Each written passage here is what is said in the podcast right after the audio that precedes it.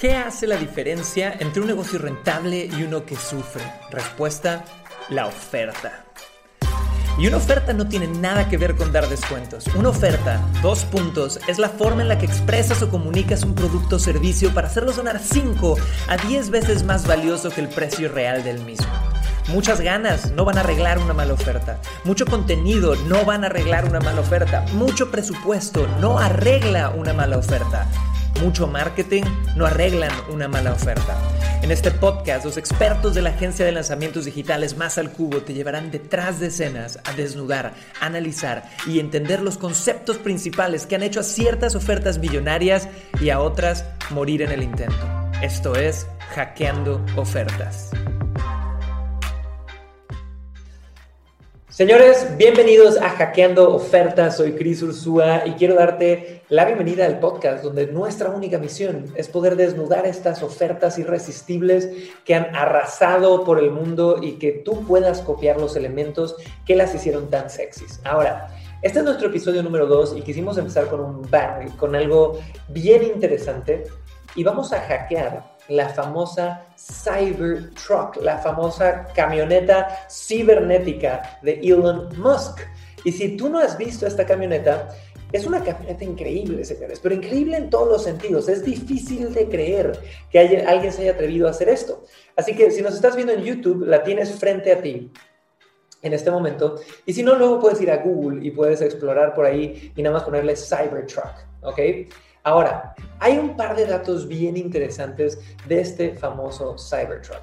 Desde el diseño hasta el precio, hasta la estrategia de lanzamiento y cada una de estas cosas que lo hicieron un boom enorme. Pero primero vamos a hablar de los números.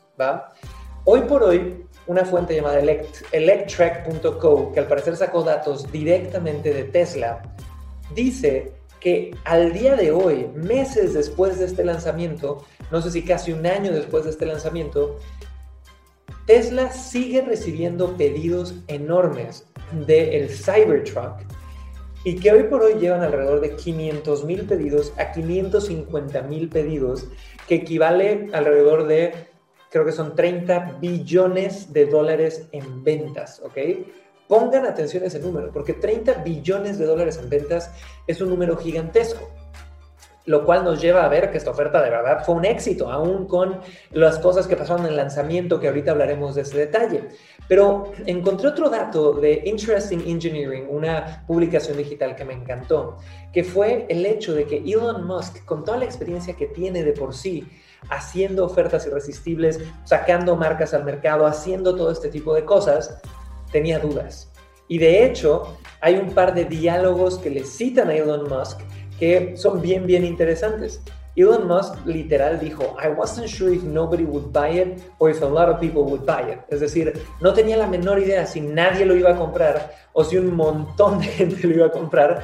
¿Y por qué quería comentarte esto? Porque esto a veces es una señal de tener una oferta arriesgada. Y cuando tienes una oferta arriesgada, puede que ganes o puede que pierdas de forma brutal. Y un diálogo que me encantó que tuvo Elon Musk con su equipo, y, literal estoy leyendo entre, entre comillas esto, es, oye, le dije al equipo, miren, si nadie quiere comprar esto, siempre podemos hacer una camioneta que se vea como todas las demás camionetas del mundo. Ok, si fue un fracaso extraño, está bien. Luego haremos una que se vea como todas las demás. Pero, acorde a las intenciones de Musk, sus acorde a su diálogo más bien, sus intenciones eran choquear, ya sabes, asombrar a la audiencia con este tipo de diseño tan radical. Y en un podcast se le citó que dijo, muchas de las razones por las cuales la gente compra camionetas en Estados Unidos es porque son badass, porque son malotas, porque son grandotas, porque son rudas, ¿no? ¿Y cuál sería la camioneta más ruda del mundo? ¿Qué sería más rudo que una camioneta? Un tanque. ¿Qué sería más rudo que un tanque? Un tanque del futuro. Entonces pongan atención a todos estos datos, porque hay mucho que aprender ahí. Lo primero es que cuando tú quieres hacer ofertas, tienes que saber qué nivel de riesgo quieres adquirir con esa oferta. Y en muchos sentidos, por más estudios que Elon Musk haya tenido, probablemente al hacer una oferta tan arriesgada, tan futurista, se arriesgó se arriesgó y pudo haber salido terrible y pudo haber perdido muchísimo dinero, tiempo, energía, moral dentro de su empresa, pero tomó ese riesgo. Esa es la primera lección. Si tú eres una pyme o eres un infoproductor que apenas va a lanzar su primer programa, de nuevo, puedes tomar el ángulo de voy a hacer una oferta totalmente rara y extraña y que nadie haya oído y totalmente diferente. Y si tienes el presupuesto para respaldar un fracaso, hazlo. Pero si no lo tienes, encuentra cómo hacer una oferta de impacto a través de tu programa educativo, una oferta increíble, pero que esté dentro de los estándares de lo que la gente ya quiere. Y aquí viene algo bien interesante. Cuando tú quieres diseñar una oferta, una de las mejores formas de hacerlo es hablar con tu mercado, ver qué dolores tienen y crear una oferta que solucione ese dolor. Pero también hay una frase de Henry Ford que es bien interesante que dice que si él hubiera preguntado a las personas qué querían, la gente hubiera dicho que caballos más rápido. Nunca hubiera dicho que un carro, porque la gente en realidad no es fácil para ellos imaginarse nuevas soluciones a problemas antiguos. Y es ahí donde hay un espacio en el ecosistema para la innovación, para las apuestas arriesgadas en ofertas. Entonces, esa es la primera lección que quiero que tú tengas extremadamente clara a la hora de diseñar tu oferta. La segunda lección es una lección que nos habla también del ciclo de vida y de la congruencia entre una marca y una oferta. Porque aquí viene algo interesante. Elon Musk es una marca personal, es un emprendedor hiper famoso que ha desarrollado aplicaciones desde PayPal hasta SpaceX, donde lanza cohetes, hasta Tesla, y ahorita está haciendo túneles abajo de Los Ángeles para solucionar el tráfico. ¿Qué hubiera pasado si él hubiera lanzado una oferta de un carro que pareciera un Nissan Suru del 1995. Hubiera sido totalmente incongruente con su marca. ¿Y qué hubiera pasado si de repente, digamos, una marca muy clásica de autos o una marca que es conocida igual y no es conocida por ser innovadora o muy clásica como Lincoln, ¿ok? Hubiera salido con un tanque futurista igual y no hubiera existido esa congruencia entre la empresa, el mensaje de la empresa y esta oferta.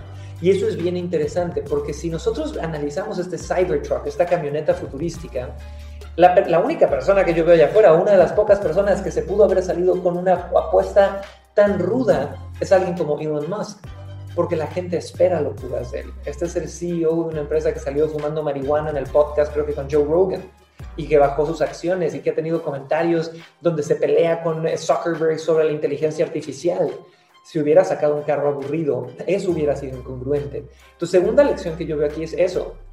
Tienes que sacar ofertas que sean congruentes con quién eres tú en el mercado, con tu marca, con lo que simbolizas, con lo que compartes. Y aquí viene lo último. Hablemos sobre el lanzamiento.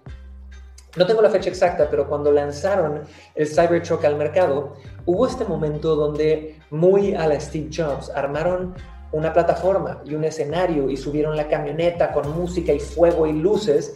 Y no solo eso, hubo un momento donde hicieron una estrategia de marketing milenaria que se llama un demo, una demostración donde eh, en los trade shows americanos había muchos, y piensa mucho en estos infomerciales que veías donde el cuchillo de tu cocina, que es súper poderoso y que atraviesa hasta una llanta de hule y salía el ama de casa atravesando con un cuchillo una llanta de hule.